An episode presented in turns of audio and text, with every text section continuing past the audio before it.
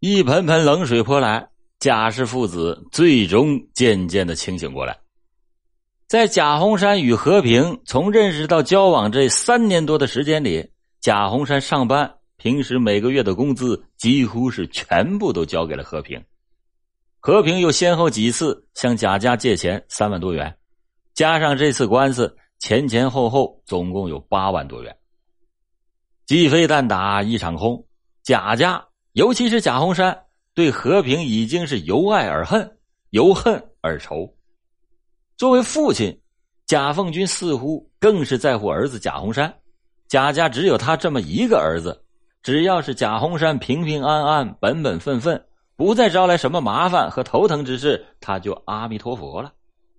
然而，事情并非这么简单。为了爱情，曾经一度和亲生父亲反目成仇，甚至险些搭上父亲的性命。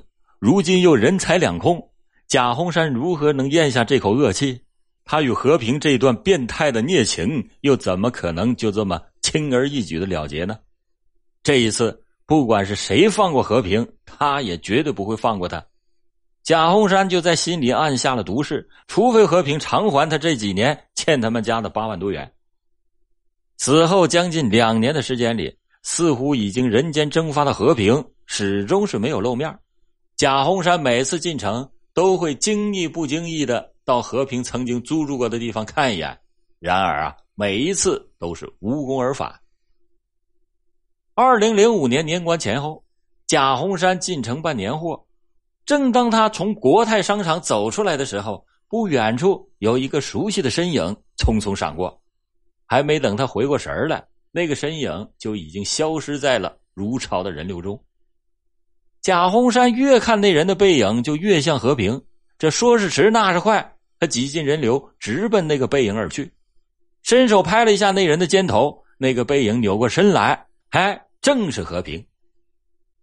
和平仅仅是一刹那的吃惊，很快就恢复了平静，看不出来一丝一毫的紧张。这是贾红山怎么也没有想到的，在过去与和平的交往中，尤其是先后几次分分合合的交锋中。贾红山甚至对这个他心中有些依恋的女人平生几分惬意。这次为了手机话费，眼瞅着自己已经把他送进了派出所，没想到又让他金蝉脱壳，更使贾红山觉得这个比他整整大了十岁的女人城府太深，不好对付。他也渐渐的感到了，仅靠自己根本就不是和平的对手。贾红山就拉着和平挤出了人流，来到了一个僻静的地方。和平也没有躲闪。贾红山本来想劈头盖脸的先痛骂一顿，但是望着和平无风无浪的眼神，他最终还是没有能开口。几句话之后，没等贾红山愣过神来，和平又主动的占了上风，很关切的对贾红山问长问短。最后，甚至把自己新更换的手机号码也告诉了贾红山。贾红山是懵懵懂懂啊，已经是乱了方寸。和平大方的说了一句：“有事你打电话。”便又消失在茫茫的人流之中。在那次之后，贾红山先后四次找到了和平新租的房子，本来都是为了去讨债，但是每次见到和平，他不知是出于害怕，还是出于对和平的留恋。旧事没提几句，就再也说不下去了。剩下的时间，他就像被和平牵着鼻子一样，云山雾罩的瞎聊一通，甚至还一块上街去吃饭。到最后，连他自己都忘了自己找和平到底是为了什么。每次见了和平，回到家里，贾洪山又前思后想，后悔不已。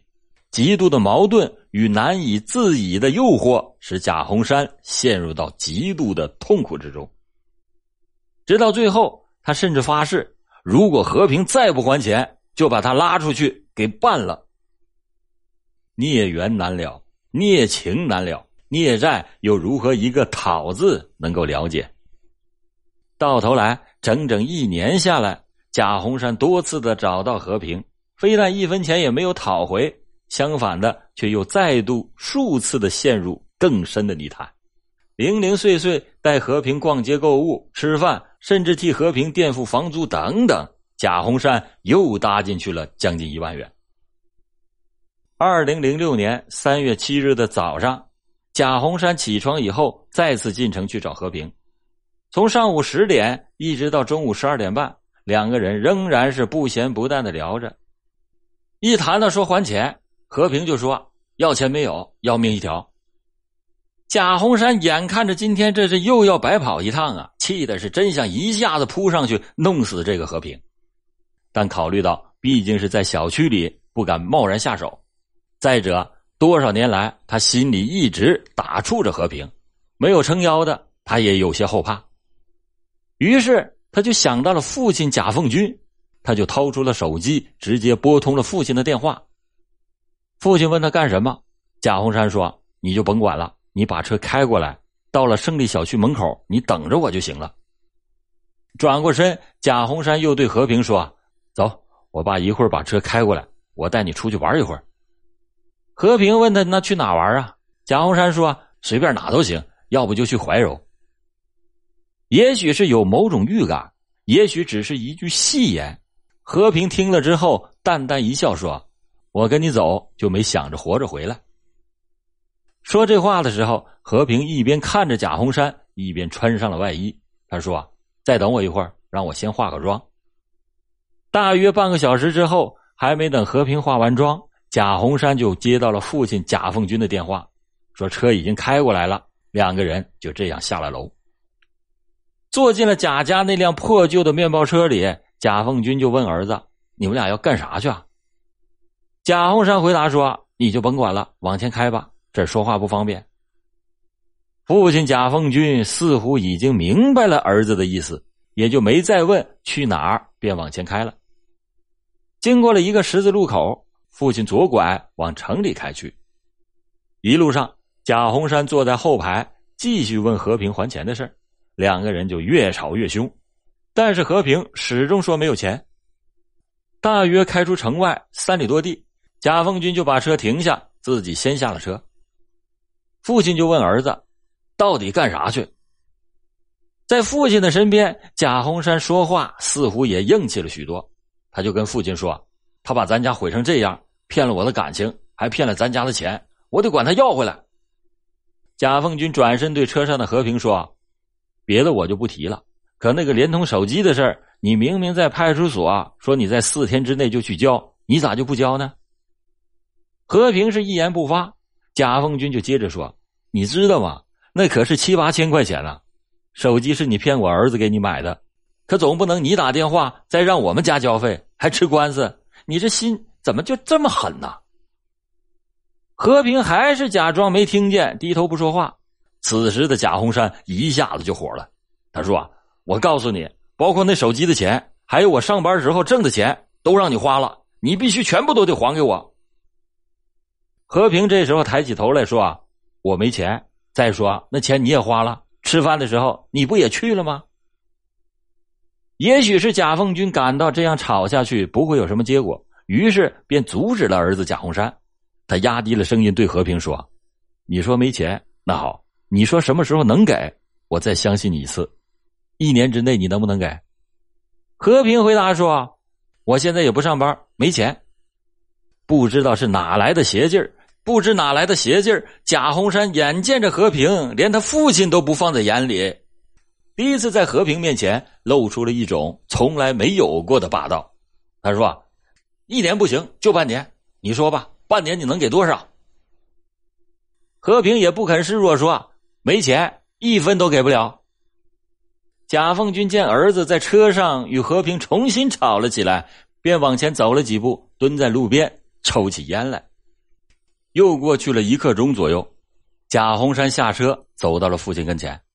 贾凤军对他说：“啊跟他好好说说，问他到底啊能还多少钱。”贾洪山已经是气不打一处来，他说：“啊，他一分钱都没有，我看实在不行啊，就把他拉走算了。”贾凤军看了儿子一眼，什么也没说。父子俩在车下又抽了一支烟。贾洪山对父亲说：“一会儿你去找一个壶，去加油站打点汽油。要是没有壶，你就到商店买一个。”贾凤军也没有应声，两个人便上了汽车，继续的往北开。一个半小时之后。车开进了密云县境内，在路过一个加油站的时候，贾凤军一声没吭的就把车停在了加油站的外边。他从后座取出了一个空机油壶，独自的向加油站走了过去。几分钟以后，提着一壶汽油，重新上了汽车。就在这个时候，和平的手机响了，他正想去接，却被贾洪山一把抢过去，给关机了。车上的三个人谁也不知道车子最终将要开到哪里，就这样走走停停，吵吵歇歇。直到最后，谁也不想再多说一句的时候，已经是晚上七点多钟，天也将近傍晚。贾洪山向车外看了看，对父亲说：“贾洪山向车外看了看，对父亲说：‘别过前面那个桥，往左开，下那个河套。’就这样，面包车离开公路，颠簸着向河套深处开了过去，最后停在了一个沙石坑前。早已经有了思想准备的贾洪山。”手里拿着一块擦车布，首先跳下车。他让和平也下车。等和平走下车，站在他面前的时候，贾洪山对和平说：“你到底还不还钱？”和平还是继续说：“我没钱，还不了。”贾洪山说：“那你到底想怎么着？”和平说：“我不想怎么着。”这还没等和平把话说完，贾洪山一把就把和平扑倒在地，用那块擦车布堵住了和平的口鼻。和平啊了一声，两只胳膊还想挣扎，被赶过来的贾凤军用脚死死的踩住了。十多分钟以后，见和平没有了气息，贾洪山这才撒开了手。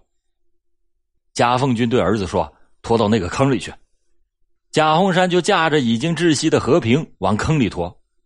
这时候，他发现坑边竟然还有一个将近一人高的涵洞。于是他就想把和平弄到涵洞里去，可是他一个人怎么也架不进去。贾凤军就从坑边走下来，帮着儿子贾洪山将和平塞进了水泥涵洞。生怕和平不死，已经丧心病狂的贾洪山又从地上捡起了一块石头，使劲的砸向了和平的头部，然后又翻开和平身上所有的口袋。把他身上的手机、耳环、手链等财物洗劫一空。就在这时，他的父亲贾凤军已经回到车上，提来了那壶汽油，全部浇在了和平的身上。贾洪山先把手里的那块擦车布点燃，然后扔进了涵洞里。由于天黑，贾凤军、贾洪山父子俩并没有发现那个涵洞是刚刚修建的京承高速公路。还以为是一处废弃的旧涵洞，没等大火熄灭，父子俩便开着面包车在夜色中往顺义的家中驶去。第三天，负责承包标段工程的监理人员来到工地巡查的时候，没等走近，便看到了一具已经被烧焦的女尸。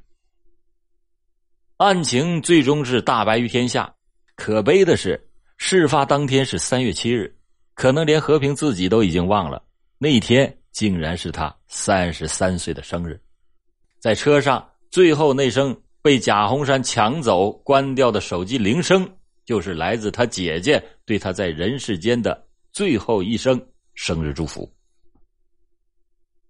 为了掩人耳目，案发后的第三天，贾洪山便畏罪潜逃。他先到了上海，而后又到了哈尔滨，并且在哈尔滨找到了一份开车的差事，但没干几天。雇佣贾洪山的单位说，他的驾驶证不是本地的，得先回北京换证。抱着侥幸心理的贾洪山，在二零零六年四月二十四日深夜潜回到老家顺义。他如何也没有想到，在他家的门口，一张法网早已经悄悄的张开了。当天晚上，他就和父亲贾凤军相继落网。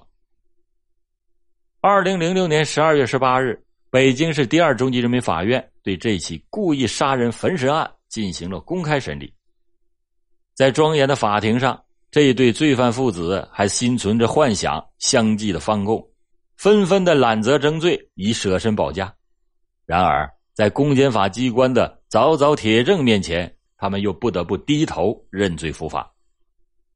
贾洪山犯故意杀人罪，被依法判处死刑，缓期执行两年。剥夺政治权利终身。贾凤军犯故意杀人罪，被判处有期徒刑十四年，剥夺政治权利三年。一场荒唐的恋情与畸形的父爱交织的闹剧，终于以罪犯的伏法而谢幕。然而，这些细想又不禁会勾起人们太多的假设和思考，乃至警醒。如果当时贾凤军不是对儿子娇惯溺爱，而是正确的引导教育，那么年仅十九岁、涉世未深的贾洪山又怎么会把这个荒唐的恋情维持了五年之久？如果贾凤军是一位言辞的父亲，那么贾洪山又怎么敢把这场荒唐的恋情而举刀横在父亲的面前？如果贾凤军给儿子的不是畸形的父爱，对儿子贾洪山听之任之，家中苦心积攒的八万多元。又怎么会轻易的被骗术并不高明的女子骗走？最后不仅仅是人财两空，更是家破人亡。养不教，父之过。